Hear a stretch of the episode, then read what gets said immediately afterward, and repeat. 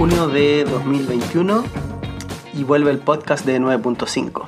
Estamos en nuestro sexto año de haber creado esta conferencia desde la ciudad de Valdivia al sur de Chile. En esta conferencia hablamos sobre nuevas culturas, formas de trabajar, tecnología y por supuesto, como fue desde la primera versión, trabajo remoto. Algo que por lo demás se volvió muy trascendente y difundido y ampliamente implementado en los pasados 15 meses. Y bueno, se viene la sexta edición de 9.5.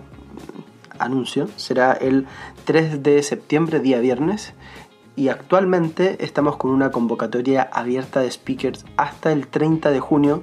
Así es que puedes postular y tienes que ir a conferencia.cl, ahí está toda la información, puedes aplicar, vamos a estar felices de recibir tu postulación, a ver si eres una de las personas que puede hablar en la conferencia y compartir su experiencia, eh, conocimiento y cómo ha sobrevivido a este trabajo remoto eh, en pandemia. Soy Fabián Acuña y en este episodio 24 converso con Andrés, el CTO de Fintual. Al igual que 9.5, Fintual nació el año 2016 con la idea de que cualquier persona, sin importar cuánta plata tenga, puede invertir bien sus ahorros.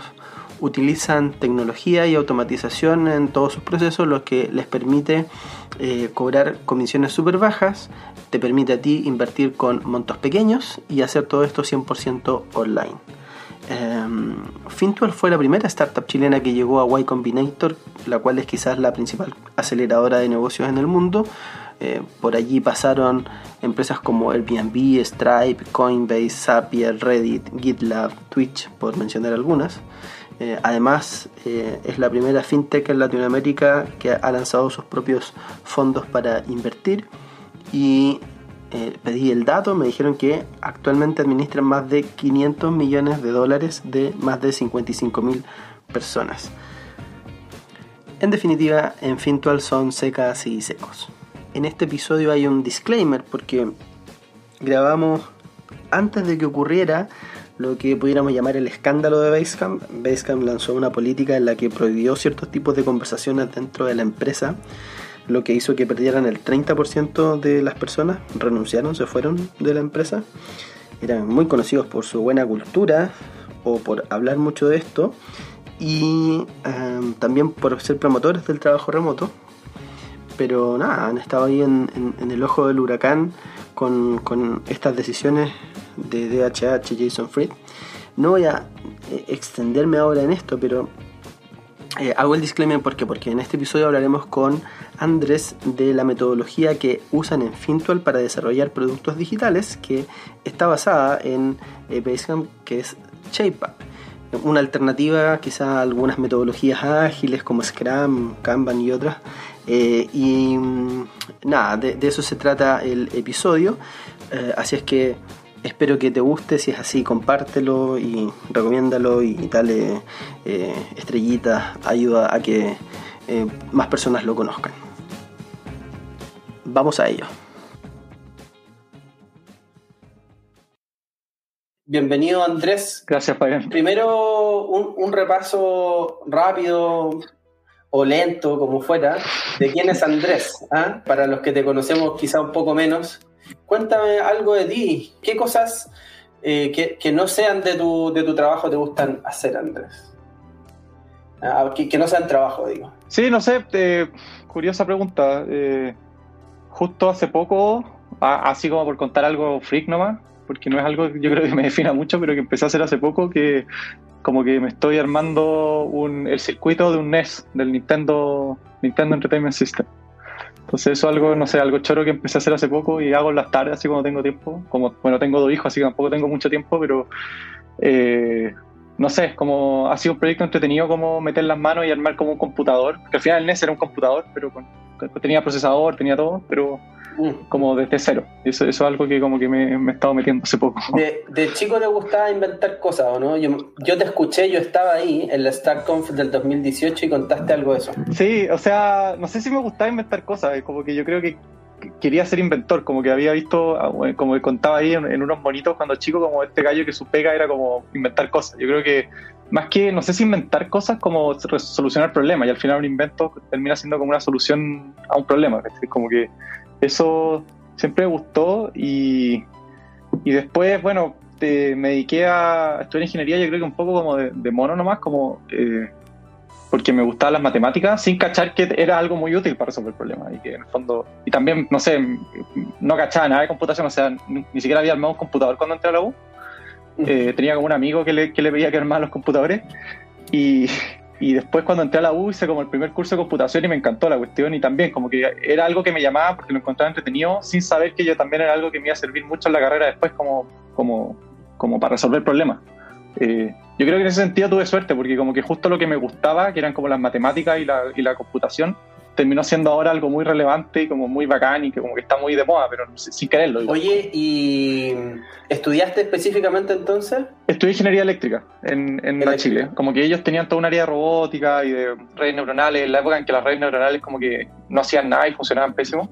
Y de hecho también como que me desmotivé un poco y dije, no sé para qué estudié esta cuestión, se podría haber hecho eh, simplemente computación y ahora la cuestión está de moda y es bacán, pero en esa época era como no hacían nada, como que programaba una red neuronal que no, no hacía absolutamente nada y funcionaba pésimo. De hecho tenía un profe que decía que las redes neuronales eran como la segunda mejor solución para todo, como que siempre en cualquier problema de inteligencia artificial o de machine learning había algo mejor y la red neuronal era como lo segundo. Ahora bueno, ahora ya no es así, pues con, fue que se puso, em, empezó a, a funcionar todo lo de deep learning y todo, la cuestión la lleva, pero en esa época era como una, una, una cuestión muy chora nomás que no hacía nada. Oye, eh, ¿alguna película favorita, alguna serie favorita últimamente o cuál? Ah, hay una película que me gusta mucho que es eh, la, de los magos que compiten de Nolan, eh, The Prestige en inglés, el, ah, gran truco. Sí, esa película me gusta. Sí, esa película me gusta mucho. En general las películas de Nolan me gustan harto. El, eh, Inception también me gustó harto. Eh, ¿Tenet te gustó? Sí, la última? No la he visto, como no, como es que, como que con hijos me cuesta mucho ver películas en mi casa, entonces tengo que ir al cine para poder, como que tengo que agendármelo y ah. comprar la entrada y todo. Y como no se puede, no, no la he visto. Pero no cacho. No. ese espacio del cine, yo también lo he hecho harto de menos. Tiene, igual tiene su magia como tener estreno en tu tele, es como bacán también, pero efectivamente el espacio del cine era bueno. No sé, no es lo mismo. Además que hay, hay un poco como de FOMO del cine, como que si no veis la película en el momento te la, la sacan y como que no, entonces como que eso te, igual te llega como a verlas, no sé, es, rara la pero... ¿Escucháis algún podcast? No, eh, alguna vez escuchaba el de Tim Ferriss y otro de un compadre que, lo encontraba súper bueno, que se llama Pat Flynn, como de, que se llama Smart Passive Income, como de, es, como bien de empresa. Como que me sirvió, no sé, para mí como que ese podcast fue como un MBA así como express, como que hablaba mucho de, obviamente, o sea, su, foco es como negocios por internet, ¿cachai? Pero hablaba teníamos hartos conceptos buenos como de negocio. ¿Y algún libro? Leo regularmente, sí, me gusta leer. Ahora estoy leyendo un libro súper bueno que se llama Clean Architecture, que es como de arquitectura de sistemas de software. Eh, leo harto ese tema como para, estar, no sé, más o menos vigente y, y también, en general lo que hago es que cuando tengo un problema, como ya sea en la vida o en la pega, busco como un libro que, que prometa solucionarlo y lo leo y veo qué tal. Y eso me ha funcionado bien en general. Me acuerdo que de hecho cuando salí de la U tenía como este estigma de ser ingeniero eléctrico, ¿cachai? Y que yo quería ser ingeniero de software y como que no había estudiado esa carrera. Lo cual en verdad yo hoy día me doy cuenta que es una tontera, pero en esa época como que uno igual como que siente que... Y me leí un libro súper bueno en esa época que se llamaba The Pragmatic Programmer, que como que te habla harto como de... No sé, lo que es ser un programador. Oye, y yo como lo típico que cuando uno está preparándose y psicopatea a la persona en LinkedIn, ¿caché? Que teníais como, no sé si lo vivían, pero como una especie de pasado relacionado a la minería. ¿O estuviste en alguna empresa relacionada a la minería? ¿Qué onda? ¿Tu pasado por, el mundo minero? Lo que pasa es que, claro, sí, es, una buena historia esa, porque como que mi, mi familia, mi abuelo fundó una empresa ¿Mm? minera. Cuando. Y como que él, bueno, él, él, él está, él de joven se, dedicó a los negocios y como que eh, su papá murió, tenía una tienda en Antofagasta, así como, como lo que era el Falabella en Antofagasta en esa época. Y él como que se, hizo, se tuvo que hacer cargo de eso muy joven, como a los 18 años, y iba a estudiar leyes y nunca estudió leyes. Y después, bueno, por mucha vuelta a la vida terminó metido en el negocio minero.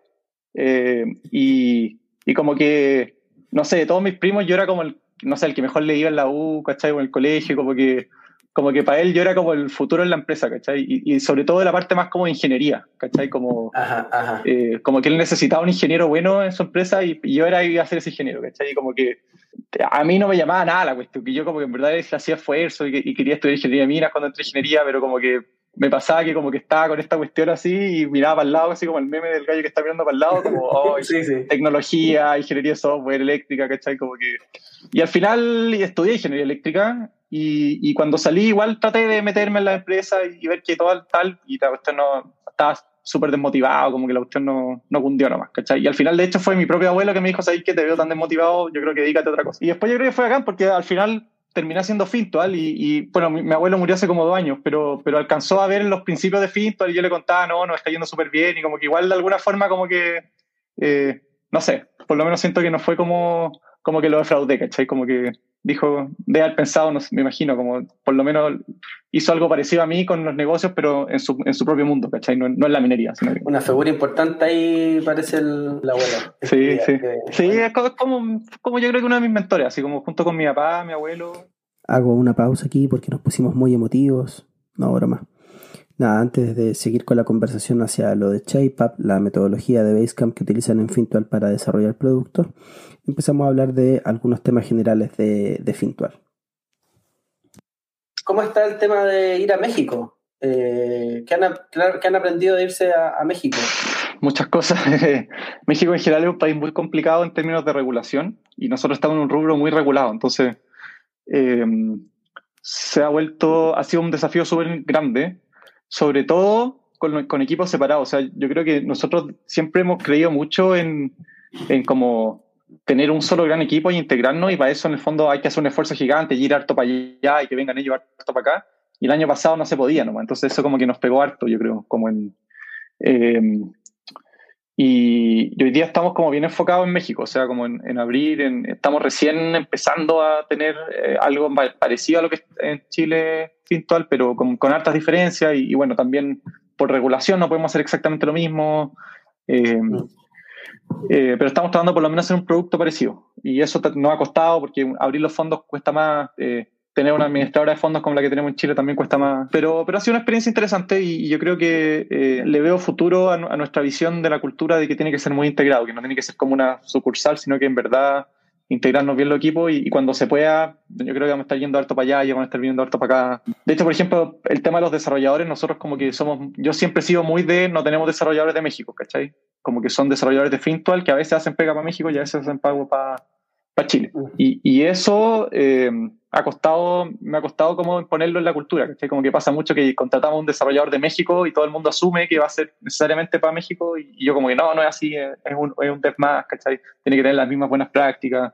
Al final, gran parte del producto que va a usar es el mismo de Chile, entonces eh, son las mismas funciones, ¿cachai? Los mismos archivos, entonces no puede ser que sea como una cuestión Y para toda tu pega de, de sitio que tiene que ver con liderar todo el desarrollo de la tecnología, pensando también en eso mismo, ¿hay alguien de referencia que te, que te llama la atención en términos de justamente tener estos equipos distribuidos, una sola cultura, de cómo eh, hay, hay distintos eventualmente hubs o lugares donde hay cierta capacidad de desarrollo, eh, pero, pero también tratar de mantener esta visión conjunta. Me decía antes, cuando estábamos off the record, que son como 25 desarrolladores actualmente, como en el, equipo directamente técnico.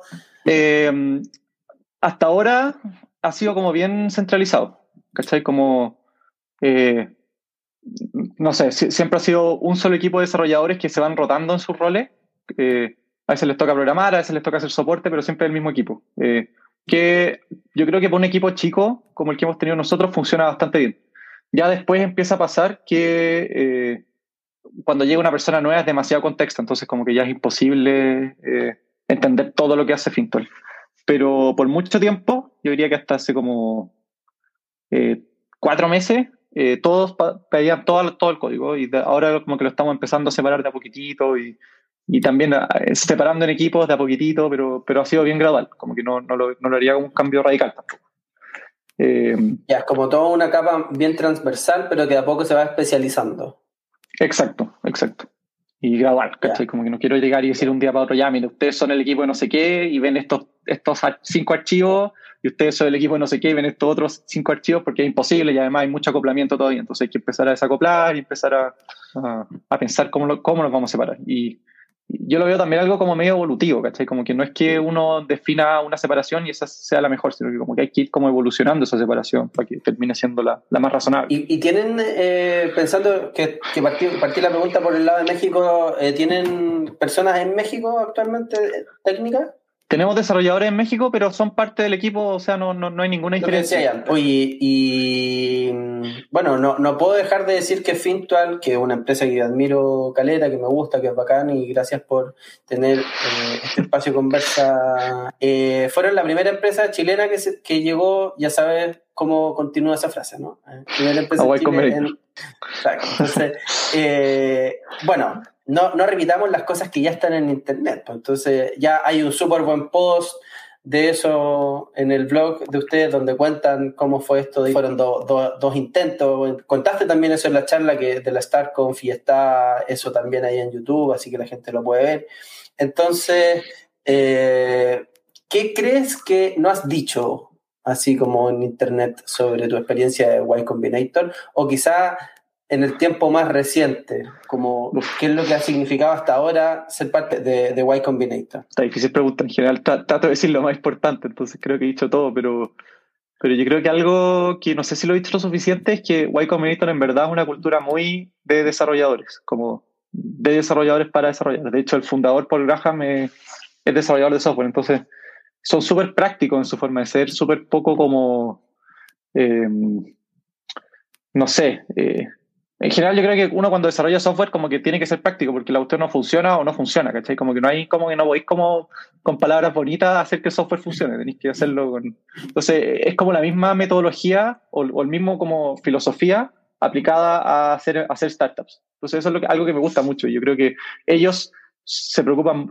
yo creo que, bueno, ellos saben que en general las empresas técnicas buenas son las que más, las que mejor les va y también son como bien... Eh, tiene un proceso bien armado en ese sentido. Eh, eso es algo que diría, como que, no sé, eh, no sé, para los que, para los que estén escuchando, si son computines y les gusta programar, eh, voy a convertirte en un súper buen espacio para, ese tipo de personas, para ese tipo de perfil. Son como lo que más buscan. O sea, los developers tienen un espacio muy fértil en Y Combinator y de hecho ahí básicamente es como tú ya eres bueno técnicamente o tenías hartos skills por ahí, entonces te agregamos los otros skills más de negocio quizás, ¿no? Como Exacto, eh, exacto. Pero, pero desde un punto de vista muy práctico, ¿cachai? Yo creo que en, mucho, en muchas esferas de negocio hay mucho de como la tarjeta de presentación y el, el, nombre o la empresa en la que trabajaste, ¿cachai? O, no sé, esta cuestión es mucho más práctica, es como, no, esta cuestión se hace así, eh, esa cuestión no sirve para nada, no hagáis eso, ¿cachai? Son como bien así como al, al callo, ¿cachai? Como... Y sobre esa misma experiencia, pero ya como a nivel personal tuyo, Andrés, así como, ¿qué significó para ti como el, el proceso? Eh, Uf, em, yo creo que fue un proceso súper eh, transformador en la medida en que como que, no sé, antes de Y Combinator para mí Fintol era como una cuestión entretenida que estaba haciendo con unos amigos, ¿cachai? Como, eh, de hecho fuimos a la primera, a la primera 9.5 no teníamos plata, entonces fuimos con Pedro en auto desde, Santiago a Valdivia, ¿cachai? Porque así de, así y nos quedamos en un hotel, me acuerdo que nos quedamos en un hotel, hostal en verdad, donde el, el alojamiento, o sea, no, no, te, no te incluía, entonces dijimos ya, filo, vamos a la 9.5 y tomemos desayuno en el, en el hotel de, de, de, allá. Y, el, y el, los desayunos de ese hotel costaba más caro que, el, que la noche en el hotel que lo estábamos buscando nosotros. Dijimos, no, ya, filo, no podemos, no podemos pagar esto. Bueno, aquí voy a aprovechar de contar una anécdota que me hace sentir un poco mal con lo que me cuenta ahora Andrés, porque eh, estábamos esa vez en, la primera versión de 9.5 con la conferencia sobre trabajo remoto del 2016 y alguien, no sé, no, recuerdo quién, me avisa que había una persona que estaba en la puerta que no tenía entrada y que, quería entrar. Eh, así es que me pidieron que viera ese tema y yo fui y, no lo dejé entrar. Era Pedro y, y le cobré ahí mismo la entrada porque nada, tenía que, pagar su ticket. Uh, qué mal, qué vergüenza. Y, y nada, pues como que esa empresa como que, o sea, toda esa cuestión como de aperrar también tiene mucho como de, de buena onda, ¿cachai? Como de son tus amigos y estáis ahí. Y de repente estando en Y Combinator fue justo que coincidió también que lanzamos los fondos y como que todo este hype eh, Y Combinator de crecer, ¿cachai? De repente como que chuta, esta es una empresa seria y, y, y esta cuestión es puta, gente que te está metiendo plata, ¿cachai? Que confía en ti. Y, y no sé, como que me, yo pasé por un proceso como bien importante como de plantearme qué es lo que quería en la vida y, y ¿cachai? Como que yo hasta ese minuto que, había desarrollado software nomás y no sabía si era bueno como, eh, no sé, como CTO o como líder. O... Después me di cuenta que me gustaba, ¿cachai? Harto y, y, y, como que se pueden hacer muchas cosas, pero en ese minuto no, no, lo tenía claro, ¿cachai? No sé, me daba mucho miedo ese cambio. Entonces, para mí en ese sentido fue como un, un proceso de crecimiento súper eh, súper grande, ¿cachai? Como, quizás de los más importantes que he tenido en, en mi vida. ¿cachai? ¿Y, y, y para la empresa, pegarse la crecía como la madurada? Pegar, Sí, pegarse la crecía, la madurada, la, la, relación entre los fundadores también se consolidó mucho, ¿cachai? Como que pasó de, de nuevo de ser como algo más buena onda, algo más serio, ¿cachai? Más estructurado. Eh, sí, empezamos a contratar harto, eh, nos hicimos conocidos, la, la, la, levantar plata también. Creció el mucho más. Sí, totalmente, totalmente. O sea, había una, había como una sesión que uno tenía, que uno podía pedir como una sesión especial con el, con uno de los que fundó Gmail. Dentro de Google, como que había un, un equipo que fueron, no me acuerdo cómo se llama, pero como famoso. Y, ese, y esa sesión era como, lo que te, la pregunta que te hacían era, imagínate que tu empresa vale 100 billions, ¿cachai? ¿Qué pasó? Entonces uno tenía, es como el, el ejercicio inverso, ¿cachai? Como, eh, entonces ya, no sé, ya, ok, imaginemos que Fintual vale 100 billones. ¿Qué pasó? Ya, bueno, nos fue acá en Chile, después nos fuimos a México, no sé, como que uno empieza a pensar eso y de repente uno dice, chuta, esta cuestión igual es posible, ¿cachai? O sea, es súper difícil, súper improbable, pero es posible, no es, no es algo completamente imposible. Entonces ahí te crece el hambre brigio, o sea, como que empezás ya a querer comerte el mundo, lo cual es, es bueno, ¿cachai? Como que después no tener esa mirada. Yo creo que en Chile en general no somos muy de esa mirada, somos como más apocados. En Estados Unidos son mucho más así, ¿cachai? Como y bueno, en Argentina ni hablar, pues son los más los sí, reyes de... Nos ganan, nos ganan. Cancha tiro y lado. Oye, eh, oye y, y, yéndonos como a lo actual en Fintual y el mundo fintech, eh, esta pregunta, algunas de estas incluso salieron de una comunidad en la que estoy también, eh, que es de la comunidad de futuros, tienen un grupo en Telegram, y por ahí decía, ¿qué onda con cómo sienten que Fintual movió, abrió el espacio fintech en Chile? eh, Tempo, por ejemplo, o algo ya más directo como el clon que sacó el banco Vice eh, de Fintual. ¿Cómo, ¿Cómo, crees tú que Fintual vino a movilizar, quizá a impulsar la industria fintech eh, en Chile, en la región? Sí, o sea, no sé, no sé si fue Fintual tanto. Yo creo que también hay varios como cambios que pasaron, ¿cachai? Como culturales casi. Yo creo que, yo creo que, yo creo que algo que todavía pasa, ¿cachai? Como que en el fondo hay muchos como, eh, no sé, hablan mucho de la transformación digital y como que, eh, o, o, o, no sé, algunos bancos que ponen como unas sucursales como de Work Café, ven a trabajar y como que, eh, no sé, como que este, existía mucho esto como en la forma, pero faltaba entenderlo en el fondo, ¿cachai? Como tener una, una alguien que le fuera bien en el fondo y, como entender que en verdad esta cuestión no es... Eh, no es, para mí por lo menos, no es como un, algo auxiliar al negocio, la tecnología, sino que es parte del negocio, es tu, es tu core business. Y, y, hacer bien tecnología significa tener un equipo de desarrollo que sea como casi que lo principal de tu empresa. Entonces, en ese sentido, como que yo creo que en la cultura financiera en Chile, y, y quizás en muchas empresas empresariales, es que como que el área TI es como un área que está en un sótano y yo le pido cosas nomás. Y, y yo creo que pasa a ser como el área que en verdad eh, la lleva la empresa y la que debería tener las decisiones más importantes y, y, definir qué es lo que se va a hacer. Entonces, e, ese como cambio de paradigma, yo creo que, eh, que es algo que está pasando en todo el mundo, como que aporta mucho a, al cambio en, la industria financiera, así como también en otras industrias. Yo creo que quizás en ese sentido la industria financiera está un poco atrasado con otras, por ejemplo el delivery o por, por yo creo que por la regulación. Eh, Así que eso, no sé, yo creo que tuvimos suerte nomás de que nos metimos en un negocio que justo estaba en, en, a punto de como eh, de demostrarse que iba a terminar siendo una, una, buena idea meterle tecnología a la finanza para mejorar la experiencia del usuario, que al final es lo que importa, y darle más valor también. ¿cachai? Como, y, y, y, y, dentro de eso que empezó como a ocurrir más cosas, ¿hay algo que te gusta de lo que ves, ¿cachai? Del mundo fintech, aparte de fintech, que... Yo, yo he visto que se le ha perdido mucho el miedo a las grandes empresas, ¿cachai? Yo creo que eso está súper bien.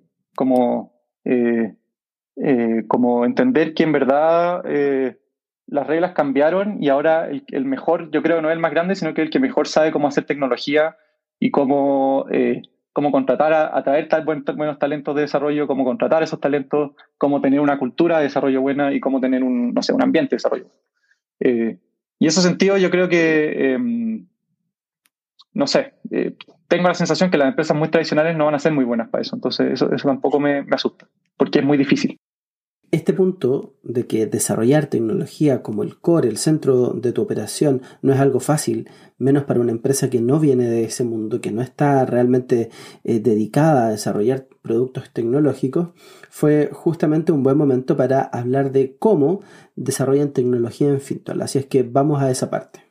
Y André fue justamente quien impulsó a que Fintual implementara ShapeUp esta metodología para crear productos digitales creada por la gente de Basecamp, como también eh, el framework, el método que utilizarían ellos para hacerlo, pasando desde Scrum eh, y metodologías ágiles a un paradigma un poco distinto en cómo entender el desarrollo de productos. Así es que retomamos la conversación preguntándole justo a Andrés por, por esto. ¿Dónde nace en ti esa motivación de implementarlo? ¿Por qué? Pelemos, pelemos de repente a, a Agile, a Scrum. Sí, todo lo que queráis. No, no sé, me, acuerdo que, a ver, yo, yo en general creo que el, o sea, yo, yo creo que Agile, eh, la, la, filosofía a mí me gusta mucho, ¿cachai? Como el concepto de, si, tú veis como el, el, manifiesto ágil, son como, no sé, cinco frases, ¿cachai? No es, no es una cuestión... Eh, y de alguna forma, por alguna razón, que no sé cuál fue, se empezó como a corporatizar y se volvió en unas metodologías gigantes que me acuerdo que alguna vez me leí un libro de XP y la cuestión era como eh, eterno, llegué hasta la mitad, me aburrí. Eh, y siempre que trataba de aplicar esta cuestión decía como chuta, no sé, parece que soy tonto porque como que no, no, no lo entiendo, ¿cachai? Como que no... Eh, y yo creo que con la, con la, experiencia, no sé, sobre todo cuando, cuando trabajé de cerca con los de Platanus y vi cómo ellos trabajaban, me di cuenta que en verdad al final lo que más vale, más que como que hacer daily stand-ups o, o no sé, o story points o todo lo que sea, que, es el fondo, es, como lo, de fondo, ¿cachai? Como en verdad hacer agilidad. Eh, para mí el fondo de la agilidad es como eh, incrementos pequeños que vais como y experimentos que vais probando y sobre la, sobre la base vais como cambiando las decisiones que vais tomando, ¿cachai? Con la nueva información que hay tenido. Esa es como la base. Eh, lo que llaman como algo over following a plan, no me acuerdo exactamente qué era, pero en el, en el manifiesto, pero es como... Y eso para mí también, de hecho, fue como una, una, como una, un cambio de paradigma en mi vida, ¿cachai? Como darme cuenta de que en verdad cuando uno hace algo, un proyecto gigante y difícil, eh, tener un plan, que es como, como siempre me habían enseñado en la universidad o en el colegio, que uno como que, o por lo menos mi mamá era muy así, como de, no, uno tiene que tener un plan y tener todo claro, eh, me hizo darme cuenta que en verdad es mucho más efectivo simplemente, no sé, ver, ir probando cosas y en base a eso ir como cambiando de parecer y haciendo cosas nuevas, ¿cachai? Como que el plan que uno escribió hace seis meses o hace dos semanas o lo que sea, eh, no, es, no, no, no, no sé, no aplica. Responder al cambio en vez de seguir un plan. Eso, responder al cambio en vez de seguir un plan. Entonces, eh, en ese sentido me gustaba la metodología de Platanus, que era como un poco medio Scrum, pero, pero bien poco metódico. O sea, o sea, no un poco metódico, pero bien poco como eh, estricto. O sea, era como, bueno, tenemos, tenemos sprints de dos semanas, vemos cuáles cards vamos a hacer, y, eso es lo que trabajamos las dos semanas y después lo revisamos eso dos semanas después. Eso era, eso era todo. ¿cachai? No había ni, ni épicas, ni, no sé, otras cosas que como que no, eh, nunca he entendido mucho tampoco. Nunca me, me he sentado a estudiar mucho Scrum. Entonces, eso funcionaba súper bien para equipos chicos, pero de repente teníamos equipos de, no sé, eh, creo que éramos como cinco o seis desarrolladores y, y estas como eh, reuniones de, para decidir qué íbamos a hacer se volvieron un cacho así como eterno, así como... Entonces algún minuto dije, ya, mira, para, que, para no hacer esto, eh, dividamos la reunión en que yo tengo la reunión con el desarrollador que va a trabajar y, todo, y así en el fondo no están todos los desarrolladores hablando con todo el mundo, se, se convierten en, varias reuniones uno a uno en vez de, ¿cachai? Eh, bueno, en verdad no era uno a uno, porque era yo como el que había propuesto el cambio y el desarrollador, ¿cachai? Entonces eran, eran tres personas, pero en vez de ser tres personas, en vez de que hayan, no sé, 20 personas en la misma reunión escuchando cinco temas que no les interesan y un tema que le interesan a ellos, ¿cachai? Entonces, eh, eso funcionó súper bien, pero me mataba, ¿cachai? Como que tenía que yo estar metiendo, metido demasiado en los detalles, ¿cachai? Eh, me acuerdo que era como los jueves en la tarde estas reuniones y, no sé, los jueves en la tarde para mí eran horribles. Así, cada dos semanas, así era como día del terror, ¿cachai? y, estaba en eso pasándolo mal y como también harta presión de toda la empresa como de, oye, las cosas nunca se hacen, esta, esta cuestión la pedimos, hicimos la planificación, pero las cartas no salieron, o no sé, como que quedaba todo en el aire. Eh, y, y, no sé dónde, en un grupo creo que alguien mencionó esta cuestión de como ShapeUp. Eh, yo siempre he sido bien seguidor de Basecamp porque creo que, como, no sé, me gusta, me gusta harto Rails, ¿cachai? Bueno, nosotros de hecho usamos Rails en Fintual. Eh, sigo harto a, a, DHH, como las cosas que postean en Twitter, ¿cachai? Como que le, le compro harta su filosofía. Entonces salió esta cuestión, caché que era de Basecamp y, y como que no sé, me acuerdo que dije, ya, esta, esta cuestión me lo tengo que, tengo que, quiero ver si esta cuestión aplica para Fintol. Y me lo leí entero el libro, así como súper rápido. En general, yo igual como que me tomo mi tiempo para leerme los libros, pero este dije, no, esta cuestión es, importante, así que me lo leí entero. Y es raro porque como que, no sé, como que yo he leído hartos libros y como cuando trato de aplicar las cosas que dicen los libros, como que siempre hay como un pero, ¿cachai? Como, sí, pero esto no lo voy a poder aplicar igual y, y como que con ShapeUp no me pasó esto, como que dije, como chuta, esta usted la puedo aplicar exactamente igual y creo que va a funcionar súper bien. Y, y, y, de hecho, gran parte del equipo como que estuvo súper de acuerdo, ¿cachai? Los desarrolladores, los stakeholders, los que pedían cosas. Eh, entonces, no sé, yo diría que fue, fue bacán en ese sentido. Me, me gustó que el libro fuera como, como eh, te, te describía una metodología, pero no una metodología demasiado compleja, ¿cachai? Como que gran parte de la metodología es deja los detalles a los desarrolladores y tú preocupas de otras cosas, ¿cachai? Yo estoy full metido hoy día como en cambios culturales en las organizaciones. Y los cambios culturales, una de las cosas que importa mucho es cómo se toman las decisiones dentro de la organización. Y tú acabas de decir justo que eh, los desarrolladores decidan mm. eh, y ellos vean cómo.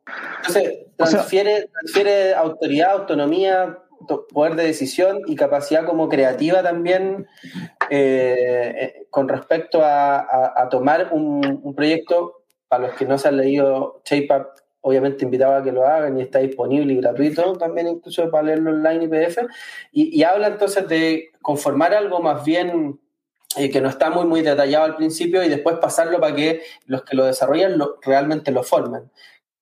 Ahí hay un proceso, ¿qué onda ahí? Claro, o sea, como por un lado tenía este problema de, que cuando lo escribiera como ya, que tengo este problema, uno de que yo estoy demasiado metido dentro del proceso viendo a nivel de cards. Necesitaba pasar a algo un poquito más de alto nivel, ¿cachai? Y que, y que los desarrolladores eh, tomaran estos proyectos de alto nivel y, se hicieran cargo ellos y por lo tanto yo no tuviera que estar metido en cinco proyectos viendo detalles, ¿cachai? Eh, eso no solo es bueno para mí, que me, que me quita tiempo, sino que es bueno para los desarrolladores también porque les da más autonomía, les da las capacidades de tomar decisiones y los motiva. O sea, es, es, bien fome que te digan, mira, esto se hace así, esto se hace así, esto se hace así. Le quita toda la parte creativa a desarrollar, que es como lo entretenido. Ese, y eso por un lado. Y por otro lado, eh, el otro problema que tenía era que como que eh, habían, habían unas expectativas que no eran muy claras, como en, en cuándo se iban a hacer las cosas. Como que alguien decía, oye, pero si yo mencioné este proyecto que deberíamos hacerlo porque lo encuentro muy entretenido, ¿y por qué no lo hemos hecho? ¿Cachai? Y yo, bueno, no sé, no tengo tiempo para hacer las cards, ¿cachai? O, o, prioricé otra cosa, como que recaía en mí demasiado esa responsabilidad de tomar esta, este como, estas cartas al viejito pascuero que existían en todo el mundo. Y yo, eh, como que al final, como que yo tenía que shapearlas de alguna forma, ¿cachai? En mi mente, por lo menos sin hacer un documento, pero en mi mente y después escribir las cards, ¿cachai? Entonces, cuando le dije, leí esto, dije, bacán, ¿cachai? Como que ahora eh, esa pega de shapear, que no es algo necesariamente técnico, se la puedo dejar a otras personas también, ¿cachai? Y como que de una forma también más justa y que no genere como falsas expectativas de lo que, de lo que yo no he prometido nada, ¿cachai? O sea, de partida, una de las cosas buenas de ShapeUp es que tiene pocas eh, como procesos, pero uno de los procesos muy claros es el betting table, o sea, es como, si la usted no está para la betting table, no, ni siquiera lo consideréis, ¿cachai? O sea, me da lo mismo si lo, si lo comentaste en una reunión, necesito que lo shapees, y una vez que esté shapeado, hablamos, ¿cachai? Y ahí yo decido si es que está, está bien o no, y eso, eso yo creo que fue muy útil, como, eh, y, me, y me, quitó como mucho como, eh, no sé, como que al final pasa que todos te odian cuando eres como, y si te convertí un poco en el área TI, ¿cachai? Como que por un lado eh, eres el que le tiene que decir que no a la gente de lo que se va a hacer, y por otro lado eres el que nunca hace nada porque, no sé, como que no, te han pedido miles de cosas y en verdad no es así, ¿cachai? Como que las cosas que te piden no están necesariamente formadas como para hacer un proyecto, sino que está una idea nomás. Entonces, ese proceso delegárselo a otra persona y que además sea el que tiene la necesidad el que lo haga, creo que lo hace como mucho más justo y mucho más, eh, no sé, armónico. El proceso de crear productos es todo un desafío, tener una clara visión de qué podríamos hacer, luego decidir entre todas estas opciones qué vamos a construir y luego pasar por el proceso de desarrollar esto eh, es, una complejidad. Y ShapeUp tiene eh, claramente definido estos tres momentos, el de ideación para pensar en los problemas que queremos resolver, qué productos o características necesitamos o nos gustaría desarrollar, luego cómo vamos a decidir qué construir exactamente entre todas las opciones posibles.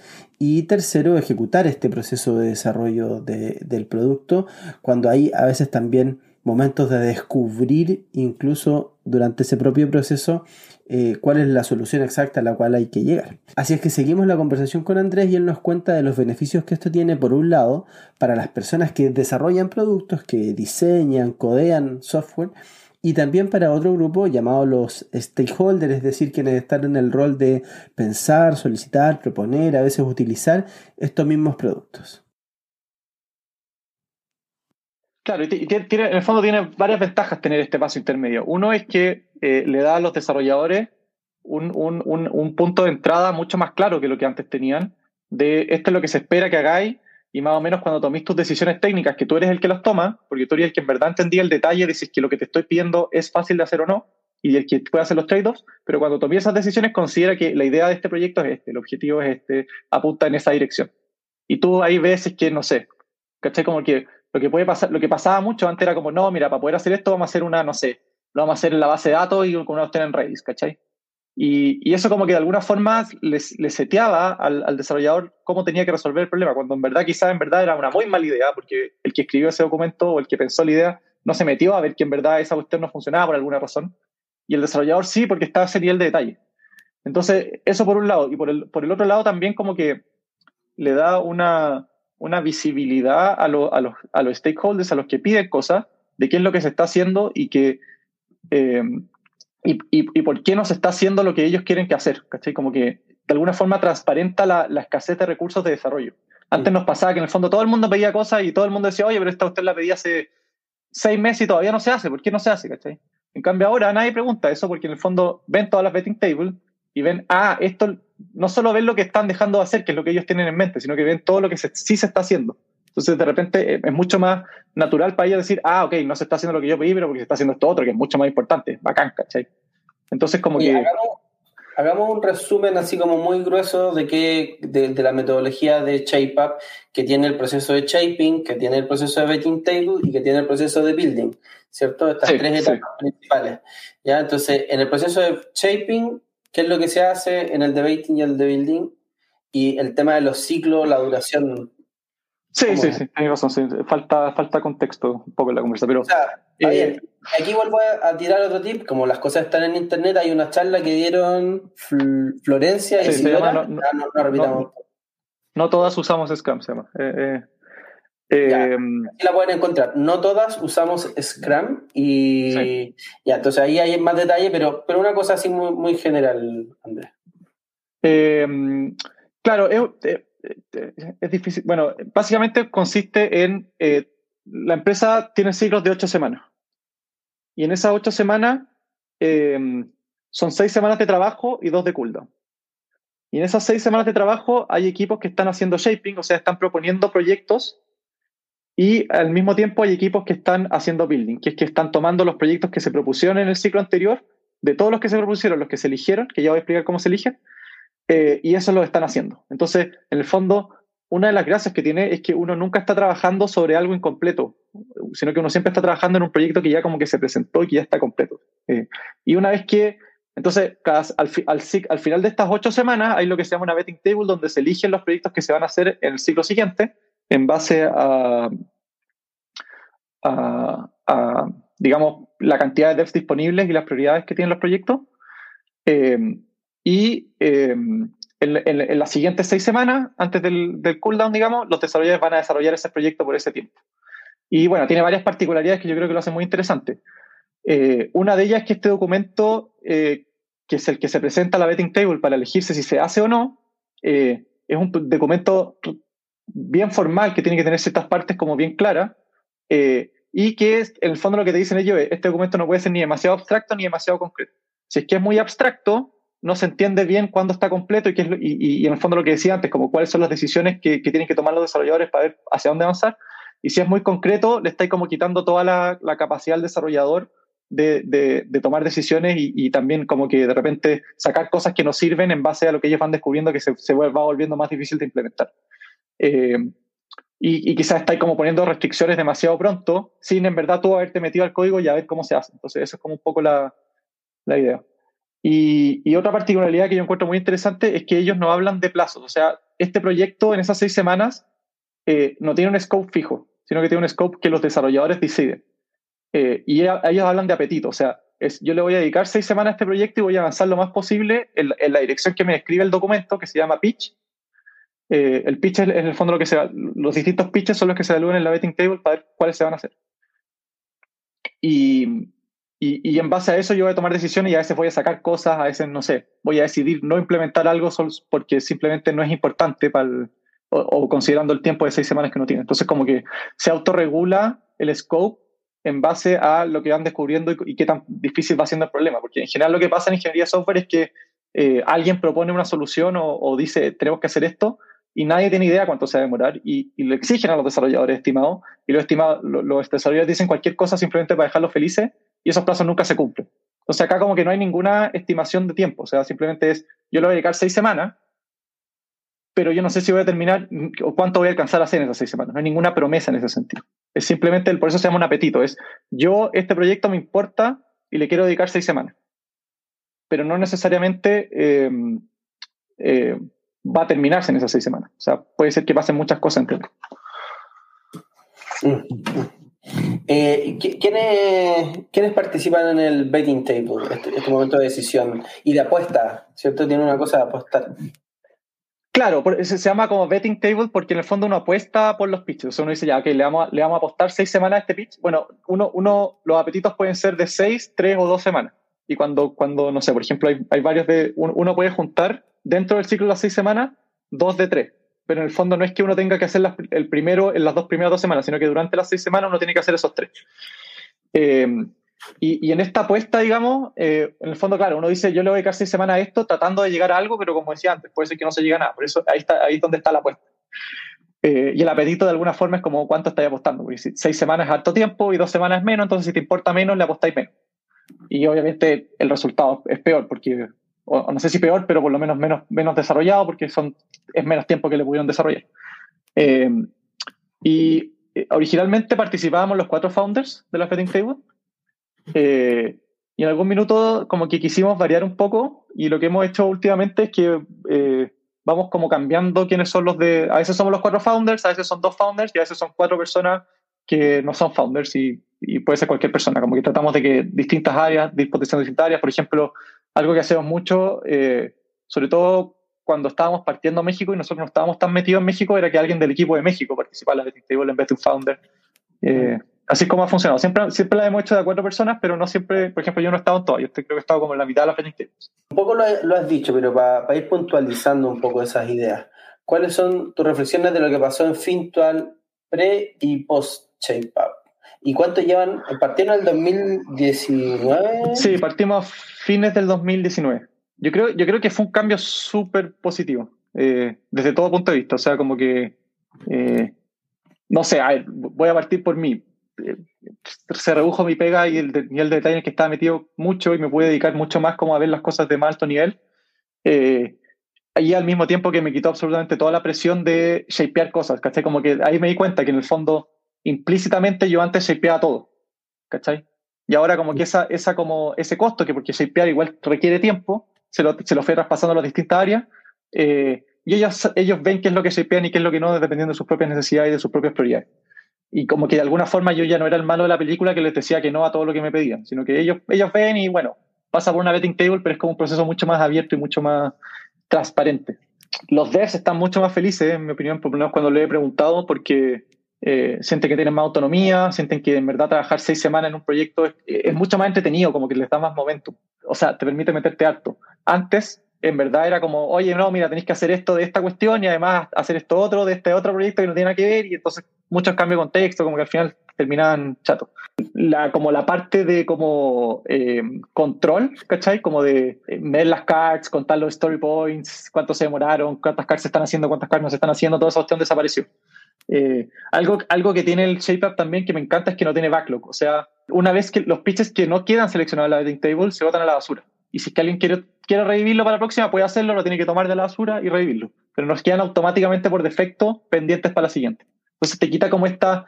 Antes teníamos esta backlog de cards de cosas pendientes que estaban ahí y eran miles y me acuerdo que infinitas, 90, cards y yo les pedía. eran, eran, las teníamos como separadas por columnas, así como por área, como ya operaciones, packs, no sé qué. Y ya al final eran tantas que yo ya no las priorizaba, sino que le, tenía a un, a un developer que a uno cada developer tenía que priorizar una de esas columnas y sacar las que no servían y, y, no lo hacían y no, era un cacho, ¿cachai? Toda esa cuestión desapareció, ¿cachai? como que, sí, no, era cualquier cosa, o sea, como las cosas que más o menos teníamos en mente y teníamos este proceso y al que al final ni, veíamos las cartas, tanto las, sobre todo las que estaban más abajo en el backlog, porque como esas actividades que nunca veí. Eh, y me hizo como, de hecho, gracias a ShapeUp, como que ya no creo en backlogs, ¿cachai? Como que yo antes tenía como, de mis propias tareas tenía un backlog y ya lo tengo, ¿cachai? Como que hago lo que, lo que, lo que me planifico para hacer ciertas cosas y después lo que no alcanzo a hacer lo borro, ¿no? ¿cachai? Digo, como lo, que es importante va a aparecer y lo que no, chao, ¿no? ¿cachai? Como que... y, y de parte, claro, de... Sí, creo que dije toda la área, como que... Eh, no sé, creo que fue muy positivo en todo sentido, como que la, motivación de los desarrolladores aumentó, la frustración de los, de los stakeholders disminuyó, como que los proyectos que empezamos a hacer eran mucho más interesantes, no, no lo hacíamos porque están en un backlog, sino que siempre realmente porque eran las cosas que necesitábamos. Yo quiero destacar un área de nuevo que, que, tiene que ver con cuando tú lo dijiste, pero lo quiero destacar, que cuando a alguien le pasáis una tarjeta muy chiquitita, una tarea así súper mega asignada, básicamente yo me siento un tomador de, de, tareas que tienen que ejecutar y le dicen lo que tienen que hacer y no, básicamente no piensa, ¿no? Sí, es como un eh, code monkey, sí. Yo creo que eso, por el contrario, decía que, que Codiar tiene una cosa creativa y que esa es más motivante de decidir qué es lo que voy a hacer. Entonces, ahí quiero un poco hacer esa diferencia. El shape es un poco abstracto, entonces el cómo se, se cómo divido las tareas ya pasa a manos de un equipo de cuántas personas y, y, un poco cómo después hacen el building ya como... Ya, sí. Bueno, el, libro está harto en detalle de eso, pero como que Claro, esto, yo creo que lo hace mucho más entretenido también el proceso porque es como es mucho más parecido a un proyecto que uno tiene obviamente el, proyecto uno no lo creó, pero es como más parecido a un proyecto que uno tiene como, no sé, como lo que yo contaba al principio de como la consola NES, ¿cachai? Como, es como un proyecto choro que uno está haciendo y uno, como, y uno mismo va descubriendo sus, propias tareas, ¿cachai? Eh, y ellos, bueno, ellos tienen toda una teoría de, de, de, to-do list, que yo creo que es súper interesante, que está mencionada en el libro, que es que en el fondo, bueno, eh, al principio, eh, ellos, ellos dicen como, mira, si tú tenías una to-do list, ¿cachai? no sé, de, 10 ítems, eh, el problema que tiene, el gran problema es que no solo son los 10 ítems lo que tenéis que hacer, sino que son esos 10 ítems más todas las cosas que no hay descubierto y que vaya a descubrir cuando empecé a hacer estos 10 ítems. Entonces, eh, si uno ve una to-do list y tiene 5 ítems completados, uno no sabe si en verdad está en el 50% del proyecto o te faltan 20, 10 ítems más y está en el 25% del proyecto. ¿Cachai? Entonces, como que tiene una visión mucho más de modifica tu to-do list continuamente y ocúpala como tu control de referencia dentro del equipo y hacia afuera del equipo no lo comuniquís con una to-do list, sino que comunícalo con un gráfico, donde uno como que va poniendo las distintas tareas, eh, bueno, eh, no es no tareas, grupos de tareas, que ellos llaman scopes los grupos de tareas. Eh, entonces, en un lado del gráfico, como que están, no sé, uno está como al principio del gráfico, que es como subir un cerro, y después al final del gráfico, que es bajar un cerro. Entonces, al principio del gráfico uno está como descubriendo las tareas que va a hacer y supone que en el, punto más alto del gráfico uno ya sabe todo lo que tiene que hacer y le falta hacerlo nomás, que es como que está ahí arriba del cerro y tenéis toda la visibilidad de lo que te queda para abajo. Entonces eso también es la herramienta que usamos para comunicar el avance de los proyectos.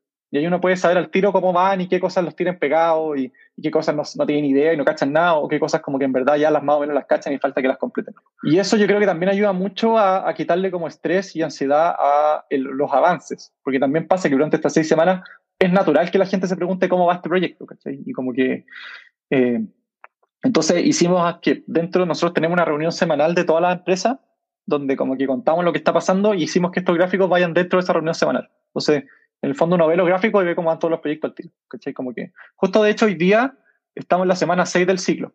Entonces, eh, justo hoy día vimos los gráficos, porque justo hoy día normalmente tenemos la reunión semanal los jueves, pero como mañana es feriado en México, la tuvimos hoy día.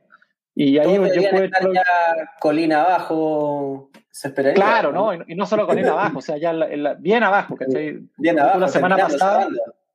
Exacto, la semana pasada habían algunos que estaban todavía colina arriba y decía, eso, eso ya no lo van a alcanzar a hacer, ¿cachai? No lo hagan, ¿cachai? Como, eh, claro.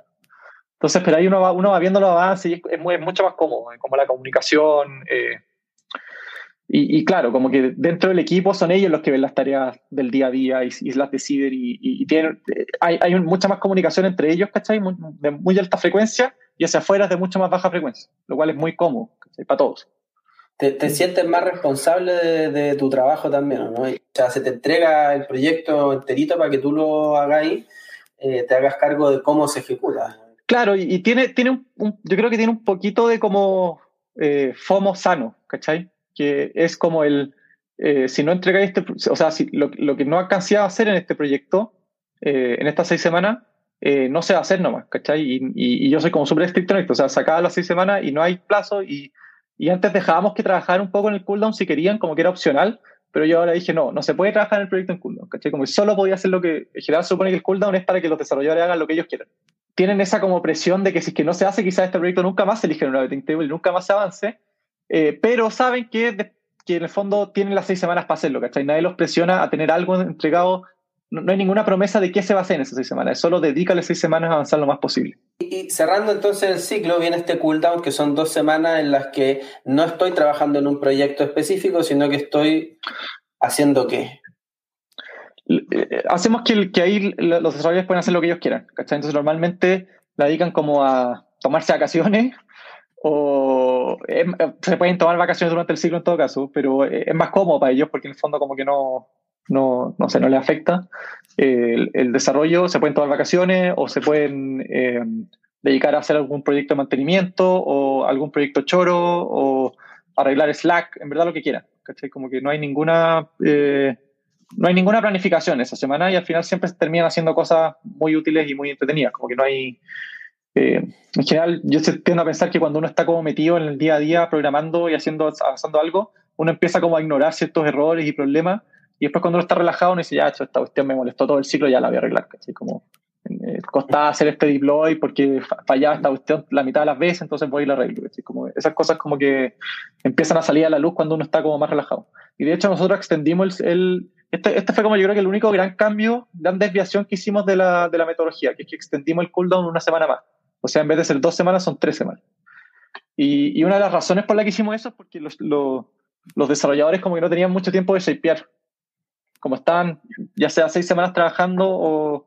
Entonces dijimos ya, que una semana más quizás van a tener más opciones de hacer un shaping de repente de refactor o de, mejorar el código o de, o de lo que sea. Porque al final cualquier persona de cualquier cosa puede escribir un shaping, ¿cachai? Como de, no hay ninguna restricción de quién puede escribir un shaping, ¿cachai? Como eh, la betting table decide si es que eh, es, algo, es, lo que queremos, cómo queremos usar los recursos o no. Oye, y van mezclando las personas desde ahí. Conecto con otra pregunta que tiene que ver con qué pasa cuando llega un developer nuevo o se va un developer porque está conectado, ¿no? Como... Eh, o sea, es raro que se vaya un developer como en la mitad del ciclo. Yo creo que nunca nos ha pasado. Sí en general, de hecho, como que los, pocos que se han ido, como que ha sido, eh, son conscientes de eso y dicen, ya, me voy después del... Eh, y cuando llega uno, lo que nosotros normalmente tratamos de hacer es que llegue en la mitad del ciclo y no darle un proyecto y como darle tareas chiquititas eh, hasta, que, hasta que empiece el ciclo siguiente y ahí darle un proyecto. ¿no? y claro, lo sea, rotar los equipos ha servido mucho porque en el fondo como que pasan hartas cosas, pero en general, como que los comentarios que me han llegado es que como que los desarrolladores lo encuentran entretenido. Como que alguna vez alguien propuso en, em, tener como siempre los mismos equipos y como que casi todos dijeron, no, que lata, ¿cachai? Como que me gusta ir variando, ir conociendo más a otra, distinta gente, ir viendo cómo trabajan distintas personas. Em, hay, hay duplas famosas de hecho, así que como que lo hicieron súper bien, pero después como que las, las y nomás, ¿cachai? Como que se genera como esa cultura más de como compartir y, y también empieza a pasar que como que, lo que te decía al principio, que como que al final todos como que saben un poco de todo de, de, la empresa, ¿cachai? Como eh, te puede tocar con un proyecto de cualquier área, ¿cachai? Igual nosotros le damos la opción a los desarrolladores de, de, de votar, o sea, le ponen estrellita a los, a los, a los pitches, ¿cachai? Antes del betting table. Entonces, ese es un criterio extra que ocupamos para definir a quién le asignamos los pitches, pero no, es necesariamente el único, ¿cachai? Entonces puede ser que te toque uno que no quisiste, pero en general tratamos de que sean los que, los que quisieron, ¿cachai? Como los que, los que más les interesa. Eh, y, eso también es, bueno, ¿cachai? Porque como que antes tú le asignabas cards nomás al que, al que cachaba más de un tema y ahora como que tenía ese otro criterio y, y, como este mecanismo de saber qué es lo que se va a hacer a priori para que ellos decidan en cuál quieren participar, que también les da como más la posibilidad de, de irse por el área que les interesa o de como, no sé, de repente ya han trabajado muchos labs y quieren ir al, al backend, se van, se van al backend. Fue un cambio más o menos trascendental entonces la metodología. O sea, esta no es muy común, no es muy conocida. Eh, yo sé que todas las personas que llegan a Fintual se tienen que leer el, el, libro para entender cómo, cómo desarrollan proyectos y productos internos o de cara a clientes, lo que fuera. Entonces, eh, ¿tuviste mucha resistencia de, tu, de tus socios, de los co-founders? Eh, al principio.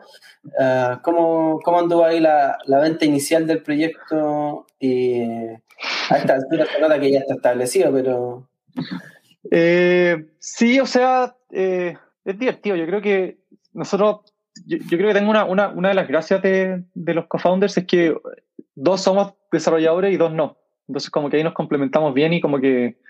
Y mi otro co-founder desarrollador, que es Agustín, como que también eh, le, gustó mucho. Y de hecho es raro que, yo creo que con Agustín nos complementamos súper bien y, es raro que como que nos encanta a los dos algo tanto, como, como nos pasó con Shape, ¿cachai? Entonces, para mí ese fue como un primer check, ya, como Agustín está de acuerdo, ¿cachai? Y no tiene ningún reparo. En general, eh, Agustín es bueno para encontrar reparo en las cosas, pero reparos buenos, ¿cachai? Como predecir bien cosas que van a salir mal, ¿cachai? Y en este caso me dijo, no, parece que está bien, ya, check, ¿cachai? Y los otros socios me costó más convencerlo, pero yo creo que pasó algo súper gracioso, que como que hubo un poco de cierta resistencia, sobre todo como esta como de, oye, pero el cooldown, ¿cómo van a ser dos semanas? ¿Cachai? Que partidos en dos semanas. Traté de ayudar a Andrés, pero la verdad no fue tan gracioso. Aunque Andrés tiene un punto. A los socios no les gustaba la idea de un cooldown de dos semanas, porque las personas no trabajarían o algo así, pero terminaron teniendo un cooldown de tres semanas. Igual ahí hay el chiste. Eh, y no van a hacer nada, ¿cachai? Que ineficiente, eh, o no sé, como cosas así como que, que tú decís como en verdad se ostenta lo mismo, ¿cachai? Pero, o, o, qué pasa si estoy en la mitad del ciclo y hay algo súper urgente y tengo que cambiar lo que elegimos. Eh, y yo como que dije, mira, probemos y si pasa eso ahí vemos, ¿cachai? Como que los traté de calmar. Y antes de esto peleábamos mucho más como de este tema de los plazos, ¿cachai? Oye, ¿por qué no se están cumpliendo los plazos? ¿Por qué no se están haciendo y como que después de esto, como que siento que ya confían en mí, ya como que dicen, ah, filo, este, este, gallo sabe y como que ya me creen más las cosas que yo. Yo igual antes tenía mucho de esta filosofía de, puta, no hay que poner plazo, no hay que presionar a los devs, eh, hay que darles tiempo libre, pero no tenía como el framework para hacerlo. Andrés tenía un buen punto. En el fondo sabía que hay que dar espacio más que poner presión. Y como que ahora ya como que tú encontré el framework, funcionó y y, como que confían en mí, entonces yo creo que fue súper bueno. Y otra cosa súper buena relativa con lo que mencionáis es que como que el framework ya estaba, ¿cachai? Como que nosotros en Fintual siempre hemos sido muy buenos para hacer las cosas a nuestra pinta, ¿cachai? No basarnos necesariamente en lo que se está haciendo en la industria. Y, y, y como que me faltaba un framework en esta área, ¿cachai? Como que lo tenía claro, más o menos las ideas, ¿cachai? Pero como que faltaba como algo estructurado. Y el hecho de que esté un framework ya hecho, que sea bueno, ¿cachai? Y que además sea livianito, o sea, no es como, un, como te decía, una cuestión de un libro enorme que de, de XP que me traté de leer que no llegué hasta la mitad. Eh, como que es muy fácil, o sea, llega un dev nuevo y le pasáis un libro, un libro que nadie tuvo que escribir, ¿cachai? En Fintual, sino que simplemente nos llegó del cielo, ¿cachai? Y más encima gratis, ¿cachai? Como que eh, eh, es bacán eso. Bueno, saben escribir tremendo, o sea, tienen hartos libros antes en la historia y sí, sí, no, y, es muy fácil de, de, de digerir. O sea, yo, yo creo que Basecamp lo ha hecho súper bien en ese sentido, ¿cachai? Como, eh, para mí Rails también es otra cosa que para mí fue como un cambio de paradigma, como pasar de PHP a Rails, ¿cachai? Es como, es como que sabéis que algo está mal, pero no sabéis qué es lo que está mal, ¿cachai? Eh, y me pasaba lo mismo con, con, con, con, las metodologías, ¿cachai? Como que hay algo mal con estas cards, ¿cachai? Eh, hay algo que no está funcionando, pero no sé qué es, ¿cachai? Entonces llega hasta usted y dice, ah, esto era, ¿cachai? Ahora, ahora entiendo, ¿cachai? Otra cosa es que partieron Olin, así como y esta es la nueva forma en la que desarrollamos productos en.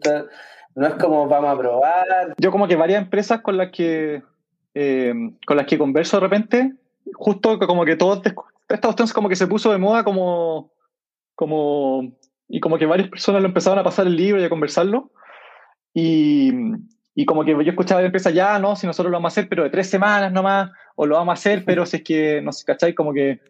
Y yo, a mí, yo soy como medio, no sé, cómo decir, cómo describirlo, pero como que me gustan las cuestiones como, como de una línea, ¿cachai? Como que... Eh, eh, entonces como que dije, en el fondo me asustaba que no funcionara por, por esas pequeñas cosas que no hacíamos, ¿cachai? Como que esta usted la encontraron usted tan armada, como un círculo tan completo que si le sacáis una parte, puta, ¿cachai? Como un barco que si le sacáis una tabla, te entra agua por ahí, ¿cachai? Obvio que te entra agua por ahí. Y, y, es muy fácil después decir, oh, este barco es malo, ¿cachai? Sí, pues obvio, si le sacaba una tabla. Entonces dije, ok, si vamos a probar esta cuestión, probémosla con, entera, ¿cachai? Con todo lo que dicen acá. Eh, y, y, y, funcionó, ¿cachai? Como que, no sé, se dio natural. Como que en general he tratado de hacer cosas así como enteras de otras metodologías eh, y, y, es mucho más difícil o, la, o se entienden menos o, o, te, o, te, encuentras reparos y te encuentras reparos válidos que tú decís, chuta, ¿verdad? Pues, ¿qué vamos a hacer en este caso? Y acá como que fue como, qué raro, así como que no... Obviamente hubo reparos y cosas que tuvimos que arreglar, pero en general no fue nada muy... Fue bien smooth, ¿cachai? Como que fue bien fácil la transición, a pesar de que fue bien drástica. Bueno, oye, ¿usan entonces, y a nivel de herramienta, qué usan para las tres etapas del proceso? Eh, usamos harto Notion para la parte de los pitches y, y del betting table. Eh, y el, para la parte de building ocupamos Basecamp. Como la parte de las tareas internas de los desarrolladores y, y de los gráficos ocupamos Basecamp.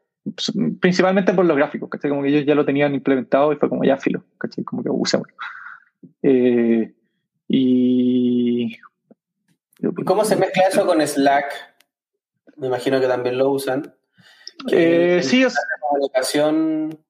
Como que al, principio del. Antes, antes era un cacho, ¿cachai? Como que teníamos Slack como por áreas. Cuando estábamos desarrollando, estaba, no sé, ponte tú el Slack de. Eh, no es el caso, pero por dar el ejemplo, porque no existía en esa época el proyecto de México, pero existía el Slack de México y ahí se conversaban cosas de México y después estaba el canal de devs y también se conversaban cosas ahí, ¿cachai? Entonces ahora al principio de cada ciclo creamos un canal de cada equipo, ¿cachai? Y ahí es donde conversan los equipos y, y, y devs es para preguntas generales, ¿cachai? Como, oye, alguien sabe cómo, no sé, eh, eh, iniciar Rails, no sé, ¿cachai? Y, y como que, o, o, cosas de interés para todos los, los, devs, pero en general las conversaciones de, de, de, lo, de, lo, de los equipos internos de desarrollo son, pasan los canales y yo, no, yo ni siquiera me meto a los canales en esta época, en esta etapa, ¿cachai? Al principio me metía a los canales y estaba bien metido y después caché que la cuestión andaba bien sin que yo me metiera, así que fue como ya chao, ¿cachai? Como que eh, son detalles al final los que no me meto y, y eso es bacán porque me libera para... ¿Cuántos proyectos corren en, a la vez? ¿Y cuántos, Uf, shape, cuánto, cuántos shapeos, cuántos pitch se escuchan? Mira, es variable, pero hoy día creo que hay seis proyectos a la vez, o sea, seis equipos en verdad, porque a veces pasa que a un equipo le tocan eh, proyectos de tres, de tres pitches de dos semanas, ¿cachai? Eh, hay seis equipos, yo creo que haciendo unos, eh, no sé, ponte tú que cuatro shapes de seis semanas y otros seis más de dos semanas, ¿cachai? Eh, tres y. Y, de esos, ponte tú, generalmente como que postulan 20 a la O sea, como que la, la tasa de, de, selección es 50%. A veces es menos, incluso a veces puede llegar a ser 30, ¿cachai? Como que eso yo creo que es lo mínimo cuando han habido hartos proyectos o, o a veces pasa que hay hartos de vacaciones y tenéis, tenéis menos equipos, ¿cachai? Como que... Uh -huh. Uh -huh. Ya, Buena. Y, y, los criterios de decisión de, de, de, qué se queda, me imagino que están orientados a las prioridades de negocio, ¿no? Como eh, ¿qué, qué, es lo que necesitamos ahora y, y, de alguna forma eso también se comunica para ir cachando. sí, o sea. Queremos mover. Sí, o sea, viene, viene harto dado por la estrategia, ¿cachai? Onda, no sé si vamos a hacer México, bueno, probablemente elijamos hartos pitches de México, ¿cachai? Como. Eh, viene dado también por. Eh, no sé, como la visión que tiene cada área de los costos y de los, y de los beneficios de hacer los proyectos, ¿cachai? Como que este, hoy, hoy, en día todavía estimamos muy de guata, ya esta cuestión eh, nos cuesta mucho, así que hagamos este proyecto, aunque ¿cachai? Eh, eh, son seis semanas de dos desarrolladores, pero al final lo que nos va a ahorrar es, es, es, super, es mucho más, ¿cachai? O, o este proyecto quizás nos va a costar harto en términos de desarrollo, pero son muchos clientes nuevos que van a llegar, ¿cachai? Como, no sé, ese es como un poco el criterio que, que ocupamos de negocio y estratégico, sí. Pero, claro. pero, claro. ¿Conoces como otra empresa que lo esté aplicando así 100%? Eh, o que yo sepa, Olin no. Ya. De- Deben, Eh, algunas, yo creo, pero. ¿Recomienda o no recomienda Shape Up, Andrés? que- No, yo creo que si es que les tinca. eh, si es que les tinca usar probar la metodología, yo lo, lo haría, ¿cachai? Lo recomendaría de todas maneras. Así como, a mí, por lo menos en Fintual, yo sé que cada empresa es distinta, cada, equipo es distinto, cada persona, pero a, nosotros en verdad, en verdad nos cambió la vida, así como que eh, fue un antes y un después. Entonces, eh, no sé, eso, si tienen la duda, háganlo y si lo hacen, háganlo all porque yo creo que es, es más, es más efectivo. Así como que está, está como súper bien pensada y redondita para que, para que todas las partes se unan y si uno saca una parte, no, como que no, no anda muy bien, yo creo. Entonces, eh, eso. Bueno. Bueno, aquí ya estamos cerrando el episodio con Andrés y van las últimas preguntas. Eh, ¿Cuál dirías que es como tu mejor y tu, tu peor hábito? Uf, yo creo que los dos van cambiando con el tiempo. A veces como que... eh, a ver, mejor hábito... eh, puta, algo que me sirve mucho es despertarme temprano. ¿Cachai? Como que... eh, puta, si- siempre, siempre se ríen de mí por esto, pero como que alguna vez leí un blog de un gallo que se llama Steve Pablina, que este compadre como que eh, se hackeó para despertarse siempre que suene el despertador a la primera, ¿cachai? Y no estar como apagándolo. Y la forma de hacerlo, que es cuando, cuando les cuento como que siempre se ríen de mí, es que uno como que en la noche anterior se acuesta, apaga la luz y pone el despertador para cinco minutos más, y cuando suena te despertáis. Eh, y te levantás y así es como lo que normalmente, las primeras partes de lo que eh, cuando te estáis despertando, como para un poco para entrenar la mente a que cuando suene en el momento real en la mañana, no lo pensé y, lo, y hagáis la misma cuestión. Y ese hábito yo encuentro que es súper bueno, como que te, me regularizó mucho el horario y como eh, gracias a eso siempre me despierto más o menos a la misma hora y después me acuesto eh, temprano porque tengo sueño. Entonces como que, no sé, como que me pasa que la gente dice, y de hecho no tomo café y nada, y como que ando súper bien en el día, ¿cachai? Como que la gente me dice, no, es que tengo insomnio y para mí esa cuestión es como, onda, yo No sabes- todo lo contrario. lo que-. Me acuesto, cierro los ojos y me quedo dormido, ¿cachai? Como que ese... Pero qué buen hábito quiero destacar, tener un buen sueño, descansar bien, chuta, muy buen hábito, muy buen hábito. Sí, sí. Y de los peores, Mal hábito, uff, varios, pero no sé, no sé si es un mal hábito, pero como que le perdí un poco el training a, a hacer deporte. Como que antes era muy bueno para hacer deporte y con la pandemia como que eh, perdí ese hábito, ¿cachai? No es que, no es que, pero no sé, es el hábito de no hacer deporte, por así decirlo, como eh, algo que quiero retomar, eh, no sé, como que eso yo diría que hoy en día es como un hábito que antes tenía así como muy bacán y, y ahora como que lo, lo he perdido y, y es súper malo, ¿cachai? Como que es súper bueno hacer deporte las ¿Y pocas el veces. tiempo que antes usabas en, en, en hacer deporte, ¿en qué lo estás usando ahora? Puta, no sé, es mágico. más. como que- Netflix, como que se te alargó el día de trabajo.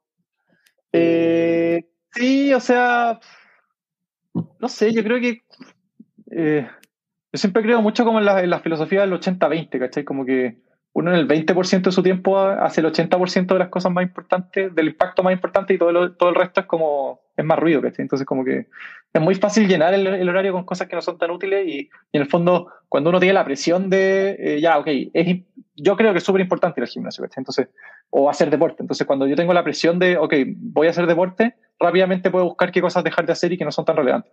Sí. Entonces, eh, me, me alada por también porque como que es algo que no, no he podido controlar mucho, ¿cachai? Como que con la pandemia estoy medio cerrado, no sé. Pero es algo que, que estoy trabajando igual para ir recuperándolo, ¿cachai? Como que antes tenía un súper buen hábito de hacer deporte como cuatro veces a la semana y ahora estoy en cero, ¿cachai? Entonces, Y, y para no dejar de hablar de una cosa remota última, eh, ¿qué, qué piensan de- del futuro Fintual como en términos de lo remoto hacia adelante? Es difícil decir post pandemia, pero no sé, mira, cu- cuando estábamos en la oficina, para mí era como imposible tener una empresa full remota. Y el año pasado estuvimos y funcionamos súper bien, ¿cachai? Como que. Y bueno, eh, Basecamp y, y ShapeUp están basados en, en, una, en una empresa que es full, full remota, ¿cachai? Como que no, no tienen oficina, creo, o si tienen. eh, Basecamp sí tenía oficinas eh, en Chicago, pero las devolvió. Sí, sí. Yo no soy tan extremo. Yo creo que es bueno tener una oficina por lo menos para juntarse. Eh, sí creo que nuestro paradigma cambió a eh, como una, una oficina presencial eh, y estar remoto cuando querí, ¿cachai? Siempre teníamos con esa opción. Yo creo que cambiamos al revés, ¿cachai? Como que este, ponte remoto cuando quieras. O sea, es una oficina remota y podéis ir presencial cuando queráis. Yo creo que como que cambió un poco el switch. Entonces, ponte tú que yo antes... no sé, Claro, yo Yo creo que, yo creo que por lo menos ponte tú y yo, no, no, tengo claro, pero yo creo que dos o tres días voy a estar en la casa por lo menos, ¿cachai? Cuando vuelvo. No sé, estoy, estoy más inclinado a, a, tres porque cuando voy a la oficina siento que no hago nada porque me interrumpen y, cuando estoy en la casa como que funciona mejor. Y, y me he dado cuenta, de hecho, nosotros, nosotros tenemos un desarrollador que en toda la historia Fintual siempre estuvo en Mendoza, ¿cachai? Y era lejos el gallo más eficiente porque estaba en su casa, en su departamento, no, no, no lo molestaba a nadie y, y ahora me doy cuenta por qué, ¿cachai? Como que en verdad el remoto es... Eh, eh, funciona mejor, yo creo. Pero en el fondo también es bueno tener la opción de ir a la oficina. Y yo, me gusta ir a la oficina, hablar con la gente, ¿cachai? Como que no lo veo tanto, o sea, es parte de la pega, pero no es como la parte pega de la pega, sino que es como la parte más como social de la pega y como, no sé, o de repente hacer eventos también, ¿cachai? Como que es bueno para eso tener una oficina, pero es como un híbrido, ¿cachai? Pero en vez de ser, no sé, antes yo creo que éramos 80 presencial y 20 remotos, yo creo que pasamos a 40 presencial y 60 remotos, una opción así, ¿cachai? Ah, excelente la conversa, eh, súper, súper entretenida. Eh, y nada, pues, yo uh, sigo siendo fan de, de Fintual, de cómo en general lo comunican, creo que es una parte que me gusta, caleta, la parte también de la comunicación. El producto, por lo demás, yo lo uso y, y es muy fluido el proceso. Estuve desde las páginas más inicial creo, de las primeras versiones, eh, y, y, se nota la evolución. Eh, es como, yo, yo me olvidé de esa parte porque como tengo programadas las cuestiones para que la plata se, se transfiera sola y, y, está automatizado todo, entonces como que no sé cuándo fue la última vez que entré, yo no entro ya, también siguiendo el consejo de ustedes, no está, si uno está pensando en el largo plazo, no hay para qué estar revisando eh, sí, bueno. las bajadas. Y, y, eso, quizás si quería darte un último tip financiero del, del, del negocio en sí de Fintual, como para el ahorro también, que... Eh, o sea, yo creo que eso, eso, que dijiste, eso que dijiste tú es súper bueno, y es un súper buen hábito, de hecho, como, como estábamos hablando antes de los hábitos, como... A, a, mí me pasa que cuando empecé a invertir, como que compré acciones y me metía todos los días así como... Y me acuerdo que veía, el, no sé si cachado que en el, o no sé si todavía estén, pero en el diario salían como todas las acciones y todos los precios y yo veía y como trataba de analizar y tomar decisiones en base a esa cuestión. Y, y ahora como que me di cuenta que esa cuestión no sirve absolutamente de nada. Es como estar viendo un, a una persona que tira un dado o, o no sé, un, no sé, algo aleatorio, ¿cachai? No tiene ningún sentido y... Eh, y nada, como que lo que decís tú, yo creo que a mí también me ha servido mucho para ahorrar, ¿cachai? Para ahorrar más como, y para no asustarme cuando las cosas, la cuestión baja, que siempre bajan, o sea, bueno, depende del riesgo que uno elija, pero a veces bajan, eh, es como no, no, estar mirándola, ¿cachai? Como confiar en, en el proceso y que, bueno, eh, obviamente uno se puede meter a mirarla de vez en cuando, ¿cachai? Pero, pero no es algo que uno tenga que estar todos los días y, y es algo que es medio contraintuitivo, pero que en este caso conviene, conviene más no hacer nada. ¿cachai? Como que la gente que se, se, asusta y saca la plata y se cambia y después, después dice, ah, subió y la, la mete, termina con menos plata. Como que está, está comprobado que esas bajadas, de repente, esas salidas te cuestan más caras por el, por el tiempo que no estás invertido, ¿no? ¿cachai? Como que... Eh, hubo, hubo, otra forma de verlo, como que yo empecé a pensar mucho en el... Empecé a pensar mucho como en el... Mi hija, como en el valor esperado, ¿cachai? Como... Eh, onda yo ya no siento que cada vez que invierto en Norris, ponte tú, eh, es la rentabilidad que tuve en el día, sino que es eh, la rentabilidad promedio dividida por los 365 días, ¿cachai? Esa es como mi, esa es como mi filosofía, ¿cachai? Como me da lo mismo cuánto rentó, es cuánto en promedio rentaría, ¿cachai? Y como que eso también ayuda a tomar decisiones, yo creo, más racionales, ¿cachai? Como menos, eh, menos basar en el miedo, ¿cachai? Buenísimo, buenísimo. Nabo, eh, larga vida a, a que les vaya muy bien, como lo han venido haciendo hasta ahora. Eh, y, y, esperar más noticias de ustedes, pues, así que genial. Muchas gracias, Andrés. Pues. Gracias, Fabián, que esté bien. Terminamos así el primer episodio del 2021. Espero que te gustara. Si es así, compártelo para que más personas lo conozcan y califícalo también positivamente. Recuerda que tenemos la conferencia este año y que también están abiertas las postulaciones de speaker en conferencia.cl. Nos vemos.